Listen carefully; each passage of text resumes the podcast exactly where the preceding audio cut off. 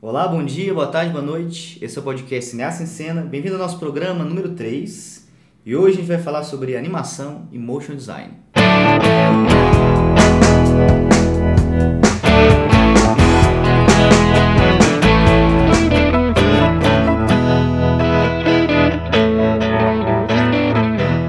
Meu nome é Pedro Chudré, sou professor e desenvolvedor de games. Meu nome é Leonardo Cursino, eu sou roteirista e diretor de cena. A gente conversou com o Vinícius Lousa, que é designer formado na Universidade Federal de Goiás e trabalha com motion design aqui em São Paulo. A gente falou bastante sobre esse mercado, onde estudar, o que estudar, que cursos fazer e como se inserir nele. Então, se você se interessa pelo tema, escuta aí.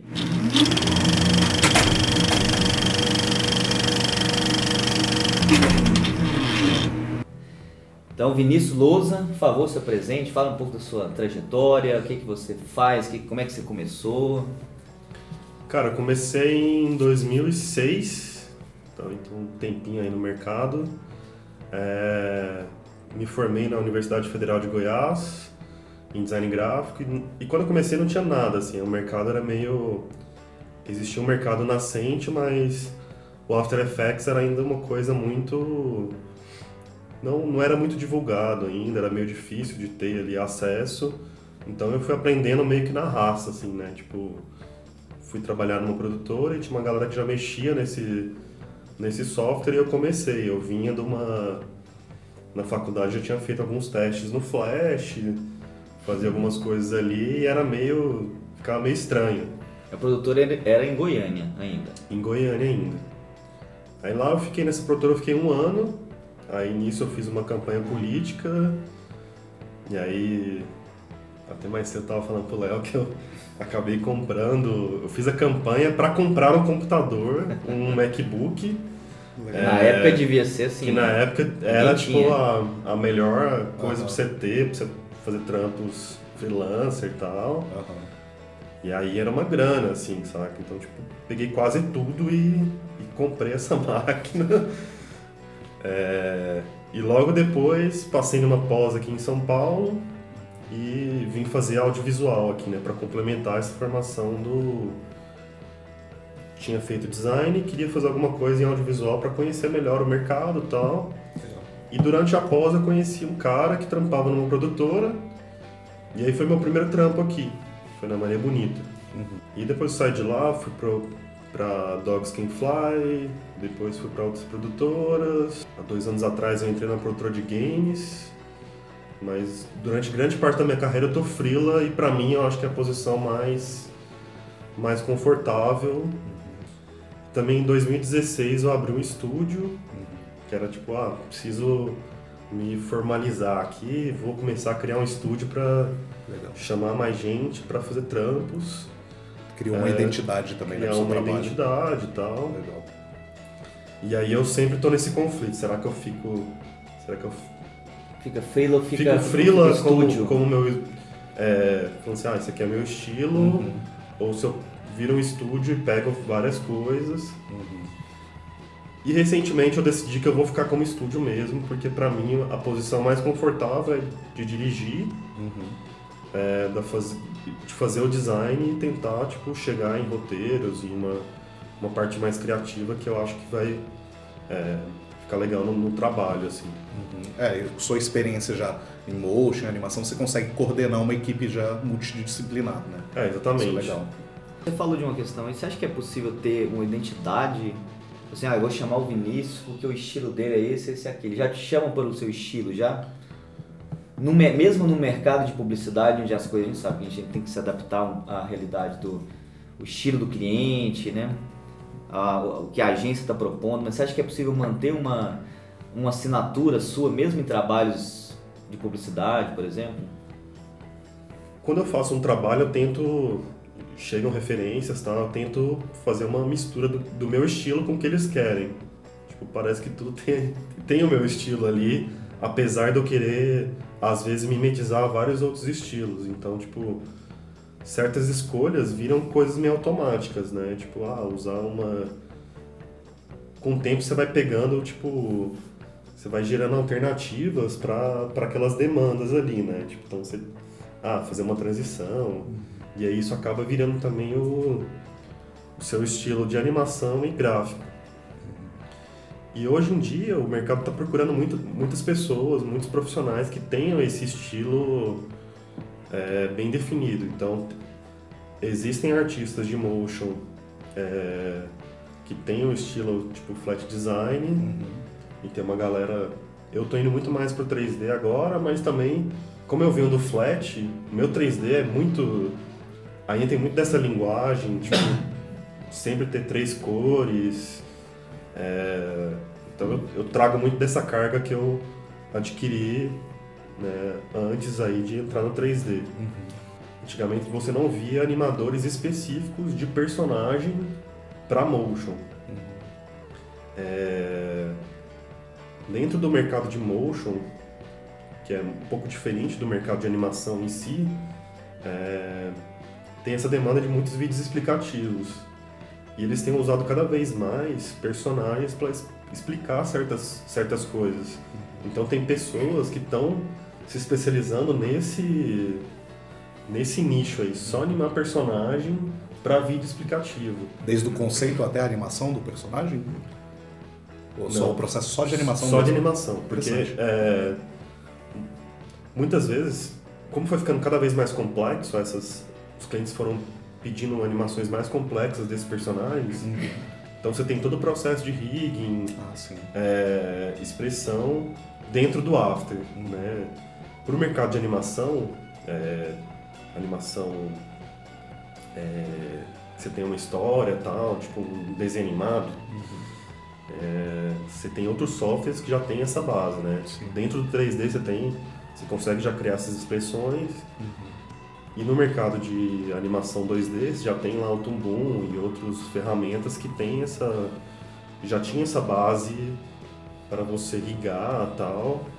E no After ainda não, não existia essa, essas funcionalidades. Uhum. Então surgiram novos scripts que foram desenvolvidos para essa demanda. Uhum.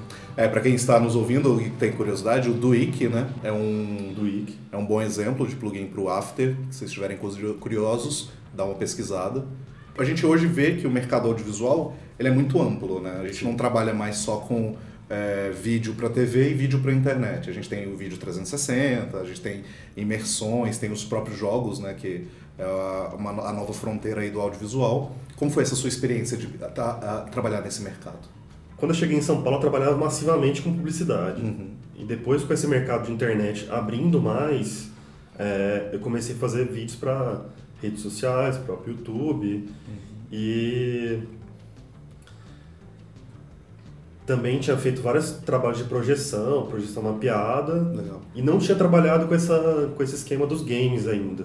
Então, quando eles me procuraram, é, falei, cara, que da hora. Eu já estava muito tempo frila. Eu estava, tipo, há seis anos frila e estava numa posição bem confortável com clientes e tal. E aí, quando eles me vieram com essa, com essa proposta, falei, caralho, tipo... É, uma nova fronteira. Uma nova fronteira, um novo, um novo espaço, né? Tipo, muito diferente disso que eu tinha é, já trabalhado. E aí eu entrei dentro da, eu fui para a TFG, que é a maior produtora de games do Brasil. Acho que deve ser a sexta ou a quinta maior do mundo. Eles têm. Hoje deve estar na casa dos 20 jogos. E é uma produtora que cresceu muito nos últimos, nos últimos dois anos. Quando eu entrei lá, tinha 100 funcionários. Agora já tem 350. Nossa. É, então é um mercado que tem. Ele cresce muito mais do que o de motion muitas pessoas que, que são do mercado de motion acaba, acabam entrando para o mercado de games por, essa, por esse crescimento, né? Uhum. Então lá tem uma equipe gigante de motion designers fazendo efeitos é, dentro do marketing. Eu trabalhava especificamente dentro do marketing, divulgando esses jogos. Então a gente tinha uma. Eu cuidava de alguns jogos mais específicos, né? E aí tinha uma linguagem mais infantil que eu acho que casa mais com a minha. com o meu estilo, assim, e dava pra criar umas coisas bem pirada. Uhum. Mas também tem uma galera, o time de cinemático, fazendo vídeos específicos em 3D e tal, pro, pro jogo de, de tiro, shooter. Uhum. E Cara, tem. Dentro desse mercado ele é. Ele se segmenta bastante. Ele se né? segmenta bastante. Os games hoje em dia, né? questão de orçamento, questão de faturamento, de eh, vendas, já passou o cinema já? Cara, acho que a gente já tá bem próximo dessa. De, do mercado de games, geralzão, passar do mercado de, de cinema, né? Não você sabe de alguma coisa, É, Pedro, de, de uma- dados, assim? De uma forma geral, sim, né? A arrecadação do mercado de games ele é bem mais expressiva do que a de cinema. Só que como a gente percebe, games ele segmenta muito mais do que cinema. Cinema geralmente a gente tem ali uma, uns, uns 3, 4, 5 nichos maiores, né? Desde o ci- cinema de entretenimento, documentários, séries, etc. No mercado de jogos a gente tem AAA, tem indie, tem mobile, dentro de mobile segmenta mais ainda. E aí, como o Vinícius é, falou da TFG, a TFG é no segmento de mobile. Mobile. Né? Então, ela, no Brasil, ela é muito forte, mas mobile. Ah. Então, o mercado AAA, que seria comparado ao cinema, aí o cinema de longas metragens, né? a coisa autoral mesmo, nosso mercado ainda é bem incipiente. A gente trabalha com pouquíssimos é, títulos, né? Se eu não me engano, se não me falha a memória, nos últimos dois, três anos, a gente publicou no máximo quatro títulos aí que podem, ser é, equiparados aí a essa marca de AAA. Mas em geral é o mercado indie que está mais aquecido né, no Brasil. Studio Boss, ah, Minion também, Studio. E eles têm publicados aí, publicados aí alguns jogos de, de média produção, né? Mas ele ainda não é expressivo em comparação com o mercado de fora. Com o mobile, por exemplo. O mobile, mobile. talvez seja o mercado mais. É, então, na TFG a gente escutava muito o pessoal falando que o, o mercado de mobile ele já estava muito próximo de, de ultrapassar o mercado do, do AAA, né? Uhum. Que são jogos mais, mais high-end. Isso.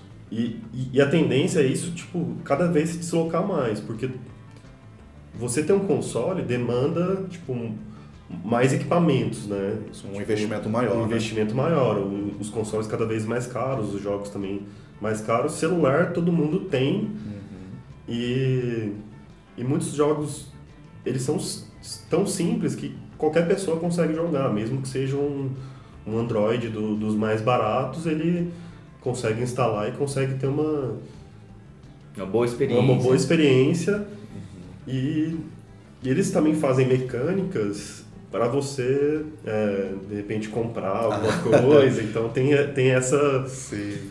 A mecânica do vício. é, então você tá ali vício. naquele negócio quer ah, preciso de mais uma vida e vou lá e pago É, esse, esse é um tema bacana pra gente ter, ter um, um bate-papo só sobre isso, porque tem muita coisa atrás. Tem muita coisa. Tem profissionais especializados em é, recompensas. Então essas recompensas elas são muitas vezes psicológicas e químicas, né? Então, você tem ali o como trabalhar isso no ser humano para que ele se sinta, se sinta recompensado e motivado o suficiente para investir dinheiro no seu jogo. E nisso criar o hábito, o vício ali de cada vez consumir mais, né? Mas é o que você falou, o mercado de mobile ele é muito mais expressivo justamente por essa base enorme de celulares que a gente tem, e de usuários, que não necessariamente são gamers, né? Que é aquele termo do hardcore, o cara vai pegar um jogo e ficar 20 horas jogando, 10 horas jogando durante o dia. Não, é uma pessoa que vai jogar ali casualmente durante uma hora, meia hora, no seu intervalo, no seu... É, e o investimento dela às vezes por mês é tipo 2 dólares Isso. só que se você pegar a base sei lá tem jogo que tem tipo 200 milhões de De usuários. de usuários tipo é coisa pra caramba Todo sabe? mundo consumir 2 dólares, né? Já. Tipo, É, a título de curiosidade, uma, uma empresa na China, na China não, na Coreia, se não me engano, ela faturou no último ano com o jogo, um único jogo, é um bilhão de dólares. Um- Só com essas, só essas microtrans- mini compras, mi- microtransações. microtransações. né? Então é um mercado muito quente, né? muito favorável, ainda mais com a, a tecnologia do celular cada vez mais evoluída, né? sim Então a gente consegue co- rodar jogos muito avançados numa plataforma simples. Bem Eu queria um pouco lá pro começo, assim, porque você disse que começou em 2006 e era um mercado, esse de animação, motion, era pouquíssimo explorado, né? Hoje está muito diferente. O que, que você acha que é importante para quem está querendo trabalhar com motion, com animação? Que habilidades que ele precisa ter? Que dica que você daria para assim, quem está começando nesse, nesse mercado? Cara, acho que como, como eu falei anteriormente, tem hoje o mercado está muito nichado, então se, de repente se você começa a desenvolver em uma ponta, tipo, desenvolver animação, né? Você pega um tem vários cursos na internet aí muito bons é, que você faz especificamente para aprender animação. E depois disso você pode ir monetizando linguagem dos games aí é, e fazendo outros, outros cursos acessórios, né? Eu tenho uma formação é, acadêmica. Eu acho isso super importante porque tem uma outra. É, tem várias coisas que você não aprende só nos cursos técnicos. Tem a parte do pensar no design, pensar em, em usabilidade, em diversas questões. Eu acho se você tiver a oportunidade de fazer design ou fazer alguma outra faculdade de audiovisual, é muito vai te trazer muito benefício assim. E, mas tem esses cursos que você consegue ir fazendo e, e, e pegando essas, esses ensinamentos meio acessórios ali para somar no seu conhecimento geral, assim. Que vai agregando. Vai né? agregando. Isso é importante. Mesmo. Mas você acha que o mercado hoje em dia, é, por exemplo, você que é de Goiânia, você acha que é possível você se dar bem, ganhar dinheiro, conseguir muito trabalho, estando fora do eixo São Paulo? Cara, quando eu comecei não existia esse negócio de trabalhar remoto. Uhum. Hoje em dia, eu, sei lá, acho que eu tô há três meses trabalhando só de casa. Gosto de, de sair um pouco, sair dessa. só de ficar em casa. Eu montei uma estrutura em casa para trabalhar de lá. Eu tenho tipo duas máquinas e quase não saio e falo com. e terceirizo muitos trabalhos para tem um brother meu que está em Lins, no interior de São Paulo, tem gente de Goiânia que eu conheço, tem gente que está em Fortaleza, é, é, pessoas que estão em outros eixos também trabalharem, serem reconhecidas, trabalhando e formando equipes remotas. Assim. Então acho que está ficando cada vez mais é, viável por essas estruturas que tem, né? tipo Dropbox, uhum. É, Frame.io, até gestores de projeto, né? tipo Basecamp, aí tem tipo vários Asana, Trello. Uhum. Você consegue, tipo, organizar muito bem um trabalho e, e tocando com essa galera que está espalhada, espalhada pelo Brasil e pelo mundo. Isso é legal. Eu acho que a minha visão é que há 10 anos atrás a gente lidava com gestores muito engessados nesse sentido, né? De que eles, não, eu quero você presencialmente aqui, eu quero ficar olhando para sua cara enquanto você está trabalhando para mim. Hoje não, é uma postura diferente. A gente sabe que é possível mesmo à distância, à distância física, você ter uma, uma, uma relação de trabalho aí bacana, onde a pessoa vai ter uma confiança e vai entregar o trabalho, independente de você estar fisicamente presente com ela ou não. Às vezes você não vai ter esse contato com o cliente, né? Tipo, por uma prospecção mais profunda tal, você vai depender de outras, outras pessoas ou... Acho que assim, tem que usar muito da, das redes sociais para divulgar uhum e aí, independente do lugar que você tiver, vai aparecer trabalho, assim. Sim. Então eu vejo muita gente que está em outros eixos, postando diariamente, tipo, ah, fez um estudo, alguma coisa, posta. E esses caras estão sempre trampando, sabe? Tem brother meu do Amazonas, sabe? Uhum, legal. E ele falou, ah, quero ir para São Paulo tal. E cara, enquanto você estiver trampando aí, com uma qualidade de vida legal, você não precisa. Às vezes você não precisa. É, você não precisa se mudar para cá, né? Às vezes é. vem, faz um workshop, volta. Quais são os maiores desafios que você anda enfrentando nos trabalhos, assim? Então, acho que a, a questão é que assim, o mercado de motion ele cresceu muito rápido uhum. E, e a gente foi atropelando certas regras.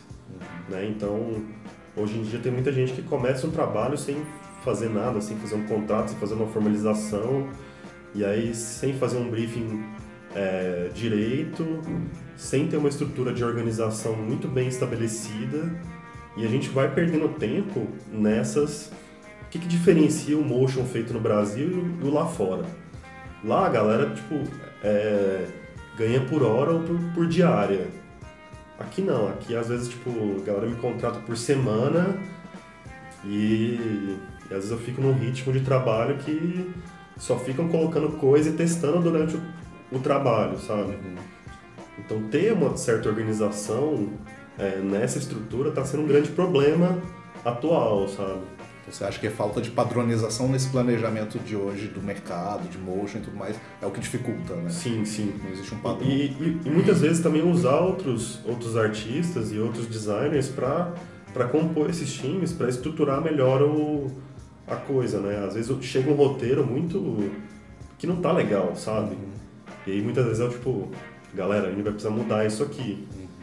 Se tivesse feito um roteiro muito bacana, de repente o roteirista tivesse um pouquinho mais de tempo, que a gente também tem esse gargalo de tempo, Sim. tudo aqui é muito corrido. E muitas vezes a gente não faz um storyboard, a gente não, não faz uma pré-produção que às vezes vai ajudar a gente a decidir certos caminhos. Uhum. Acho que esse é o maior problema. A gente está a gente começa a errar durante um processo já de finalização, em vez de a gente errar é, antes. Uhum. E até foi um ensinamento que eu quando da empresa de jogos que eu passei, que era muito isso, sabe? Tipo, você faz uma coisa muito simples para testar. Depois você vai, tipo, melhorando aquela parada, sabe? Então você reconhece o erro muito muito antes e você vai conseguindo acertar durante a trajetória, sabe? No mundo de produção de jogos, a gente fala que prototipagem é a alma. É onde Sim. você testa se sua ideia vai ser boa ou pode jogar fora, parte pro próximo. Exatamente. E aí, e aí eu acho assim, tipo, precisa, de tra precisa trazer outras pessoas para o processo. Uhum. É, então, nesse sentido também, eu tenho é, trazido outros profissionais para trabalhar comigo no estúdio para, tipo, cara, faz um storyboard rapidinho para mim. Eu já mando para um cara de storyboard que faz o negócio muito rápido, que é um cara de quadrinho que ele vai, tipo, desenvolver a estrutura muito bem e muito rápido, sabe? Tipo, não, não é uma velocidade que eu tenho para para fazer aquela parada. Uhum. Eu troco uma ideia com ele, tipo, de duas horas, ele, tipo, no dia seguinte ele já me, uhum. me manda rafs de coisas que eu posso seguir em frente ou não, uhum. ver se tem alguma coisa errada ou não. Eu que trabalho é, bem mais com live action, né? Quando tem que abrir câmera, eu percebo muitas vezes o cliente perdido, ele não sabe onde ele quer chegar. Então, assim, imagina criar uma coisa do zero. Você acha que tem que partir de onde? O designer tem que propor isso ou o cliente tem que trazer alguém que tem essa especialidade para entender esse processo? É, então, até recentemente eu passei por um processo meio conturbado num trabalho. É... Pode falar, pode. Não precisa falar o nome do cliente, é. não, mas. Não, até falei nos stories. Né? É, e aí, tipo, o cliente, ele falou assim, ah, pode propor, propõe uma direção de arte. Uhum. Eu falei, beleza. Te deu liberdade. Me deu liberdade, não tenho referência. Ele falou, ah, o briefing é esse. Não, é isso aqui. Aí eu mandei pro cara, ele, não, não é isso. Aí, aí a partir desse momento ele me passou uma, uma referência. Depois que você já tinha dado, já tinha criado, proposto, aí ele falou, não, não é isso, é isso aqui. Só aí que surgiu essa referência. Exatamente. Aí eu fiz uma coisa muito próxima da referência. Uhum. Não dá para copiar. É... E eu entreguei para ele, fiz. Eu peguei, eu fiz. Lealtei o filme inteiro. Uhum. E aí eu tipo, gastei tipo, dois, três dias pra lealtar isso achando que tava, pô, beleza, ele vai, tipo. Tô, tô no caminho. Tô no caminho, a gente vai ajustar certas coisas e, e, e tá pronto. Aí ele recebeu tudo e falou, não, não é isso.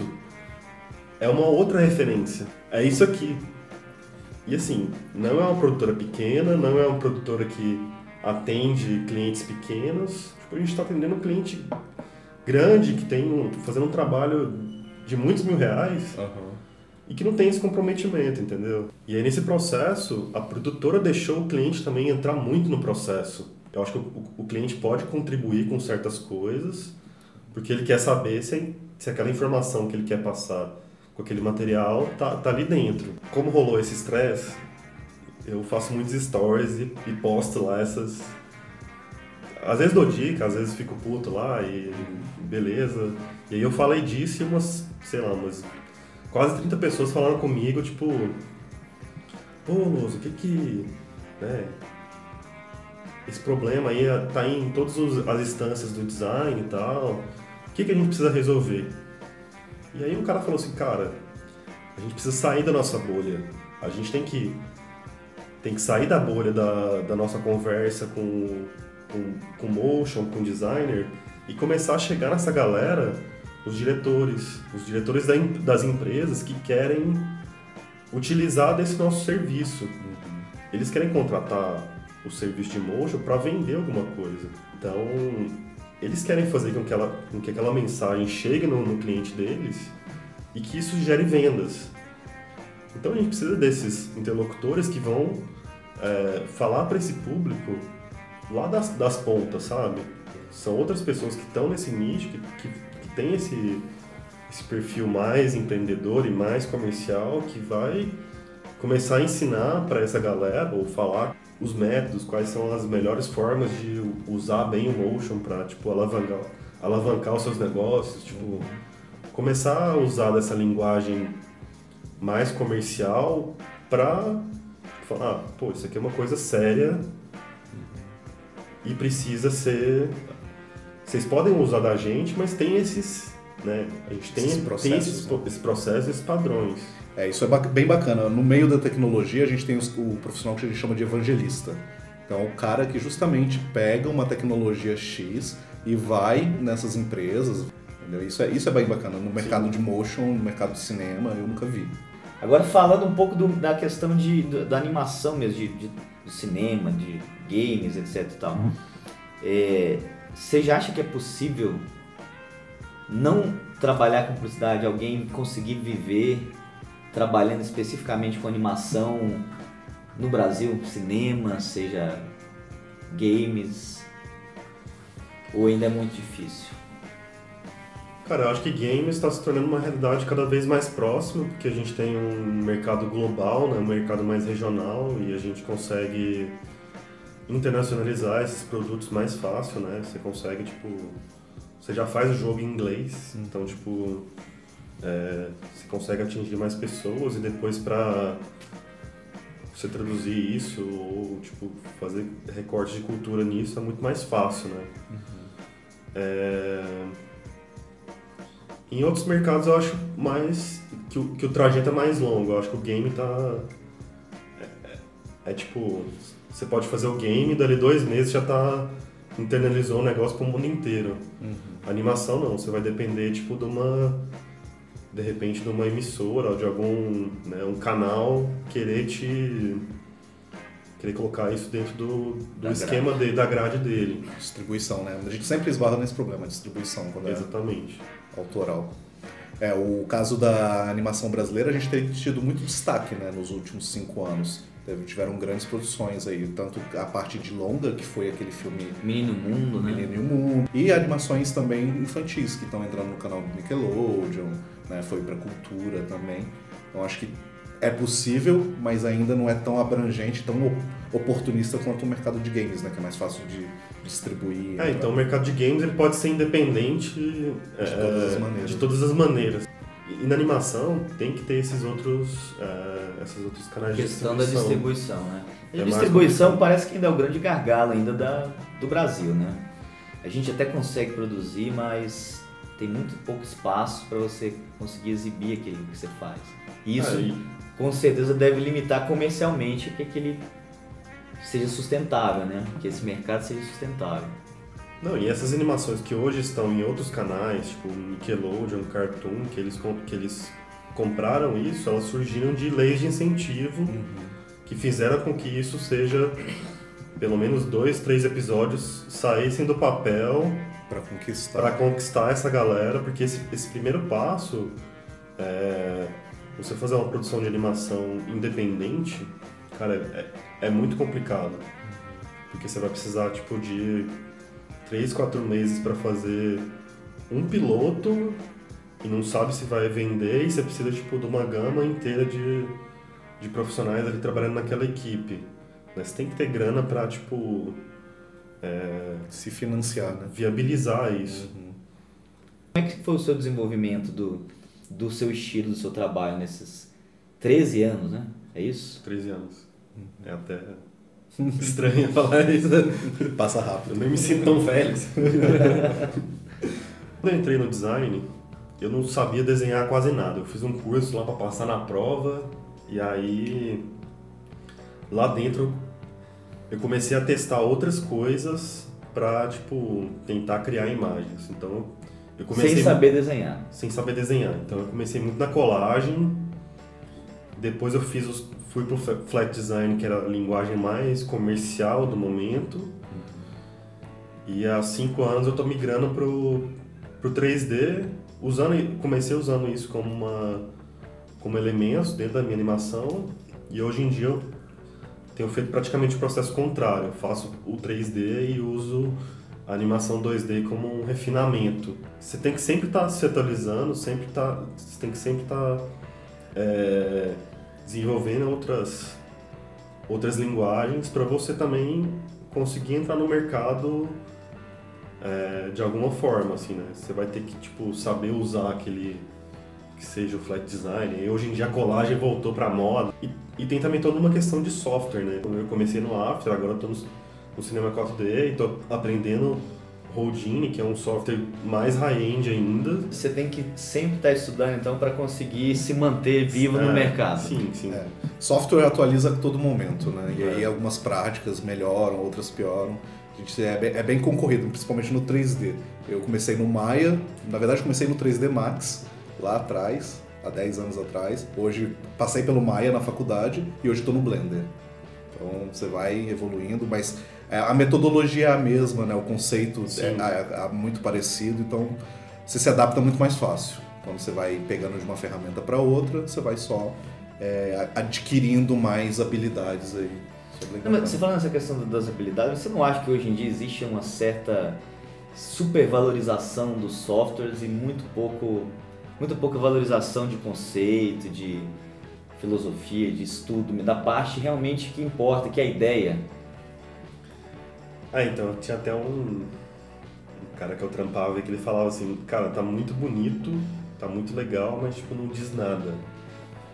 E aí, lá atrás a gente tinha uma expressão que é why candy. Só visual, né? É só visual. E a gente tem, cara, é, é esse problema de base mesmo que eu tava falando, sabe? Tipo, as ideias, elas, elas têm que ser ir sendo construídas até chegar no, no design. A gente tá, tipo, atropelando muito, muitos processos e aí a gente, de repente, se perde em algum momento, sabe? Eu tenho exatamente essa impressão que você falou. Acho que cada vez mais as coisas estão ficando bonitas. Você vê, às vezes, um menino de 17, 18 anos fazendo coisas lindas, mas muitas vezes elas são só bonitas, né? Elas de fato não, não tem nenhuma ideia sendo expressada ali. O que, que seria importante fazer para voltar um pouco a essa questão de valorização do conceito, da ideia? No 3D hoje, por exemplo, que eu tô uma área que eu estou mais estudando e mais ligado, assim, você vê muito. Tipo, você tem. Você pega um renderizador muito, muito bom e você joga qualquer coisa lá dentro que vai ficar bonito.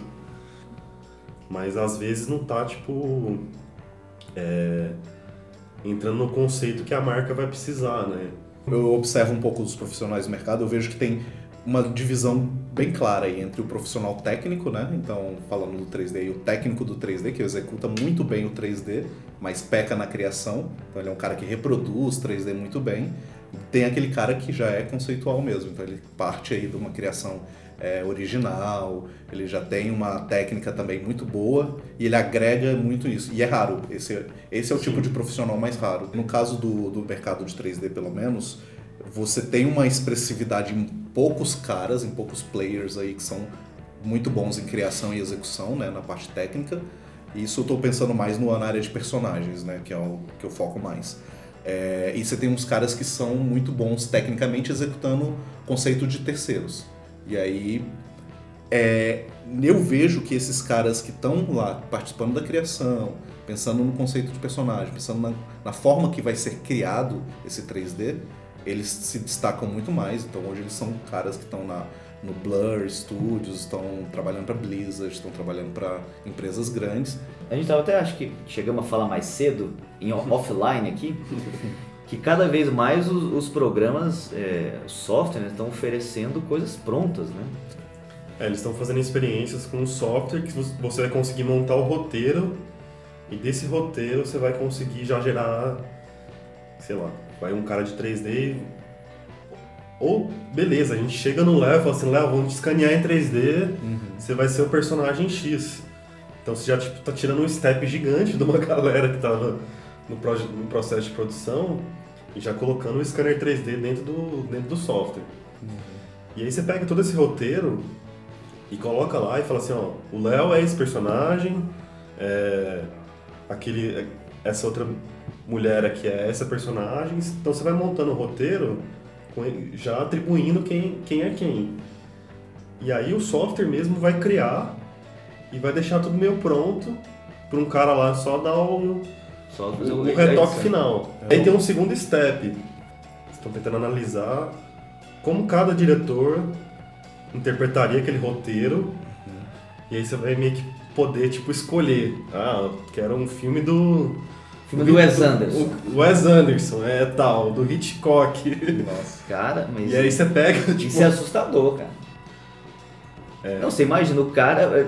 Vai existir um software que pula todo o processo de criação e produção de uma. E, e, e inclusive conseguir deduzir como é que aquele diretor decuparia aquela cena. Na apresentação da Stadia do Google, na GDC desse ano, eles apresentaram uma feature lá do machine learning deles, né, do, da IA deles, que decupava a imagem do jogo em tempo real e transformava num estilo.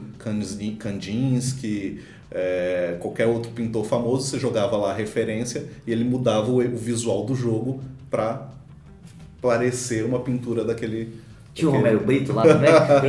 Eu acho que eles não tiveram coragem de botar o Romero Brito. ah, isso é legal. É, geralmente a galera me pergunta, o que, que, eu, que, que eu preciso é, me especializar? E eu acho que é realmente no design na ideia. Se você tiver uma ideia muito legal, é, é, sei lá, acho que o Motion daqui, um, daqui cinco anos ele vai passar o que, o que a internet sofreu há 10 anos atrás, que foi a chegada de cada vez do WordPress, tipo sistemas de que já tem certas convenções automatizam, que né? automatizam, né?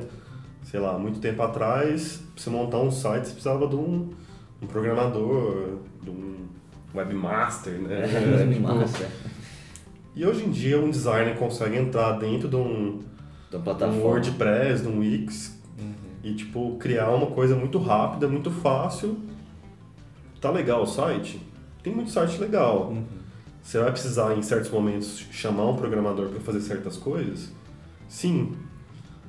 E eu acho que o Motion vai sofrer essa mesma essa mesma parada. A gente vai começar começar a, a surgir softwares que já vão ter coisas meio prontas. Então a gente vai sair desse step de de criação e animação para fazer uma coisa de curadoria.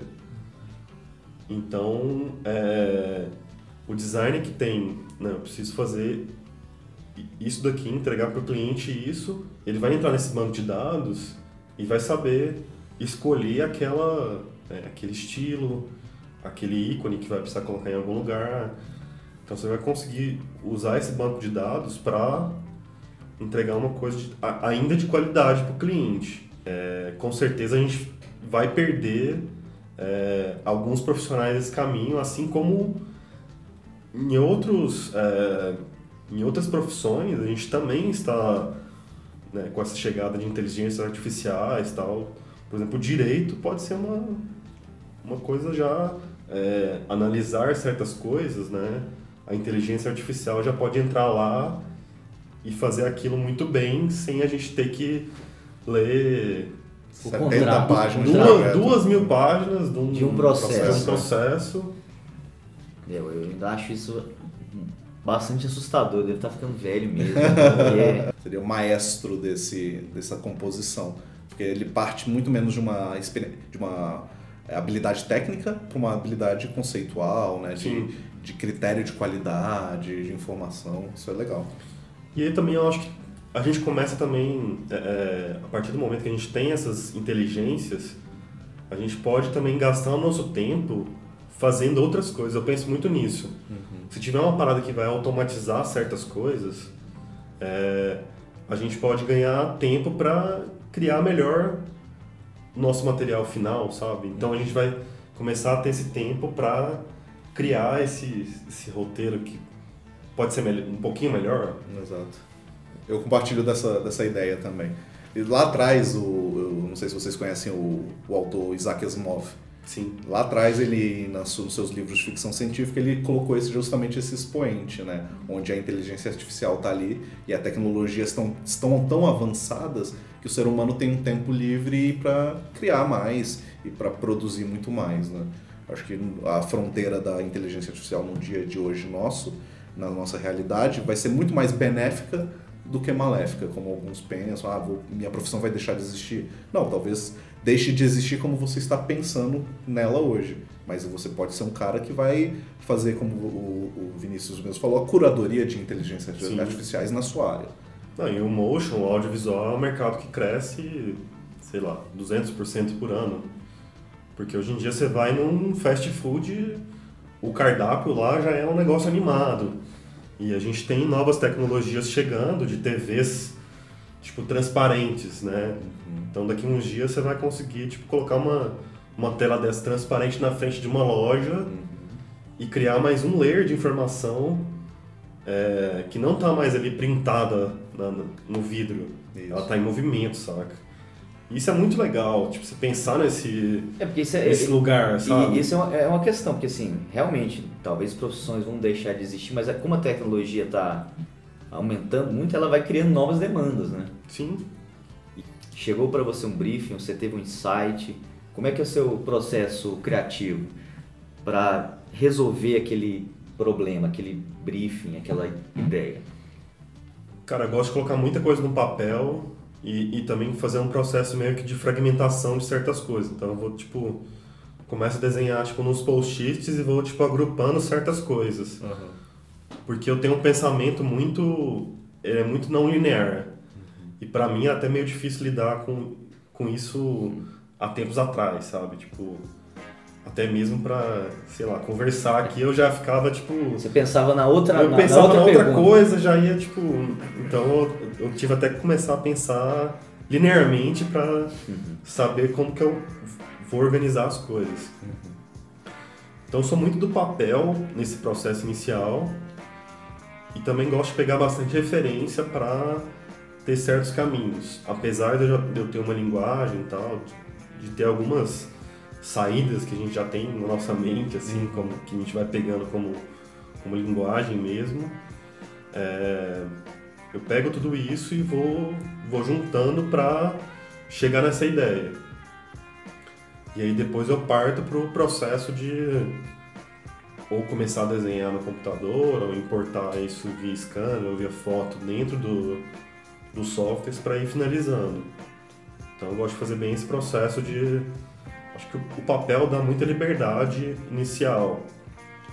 E com o passar do tempo também eu comecei a usar a tablet como uma é, suporte para desenhar.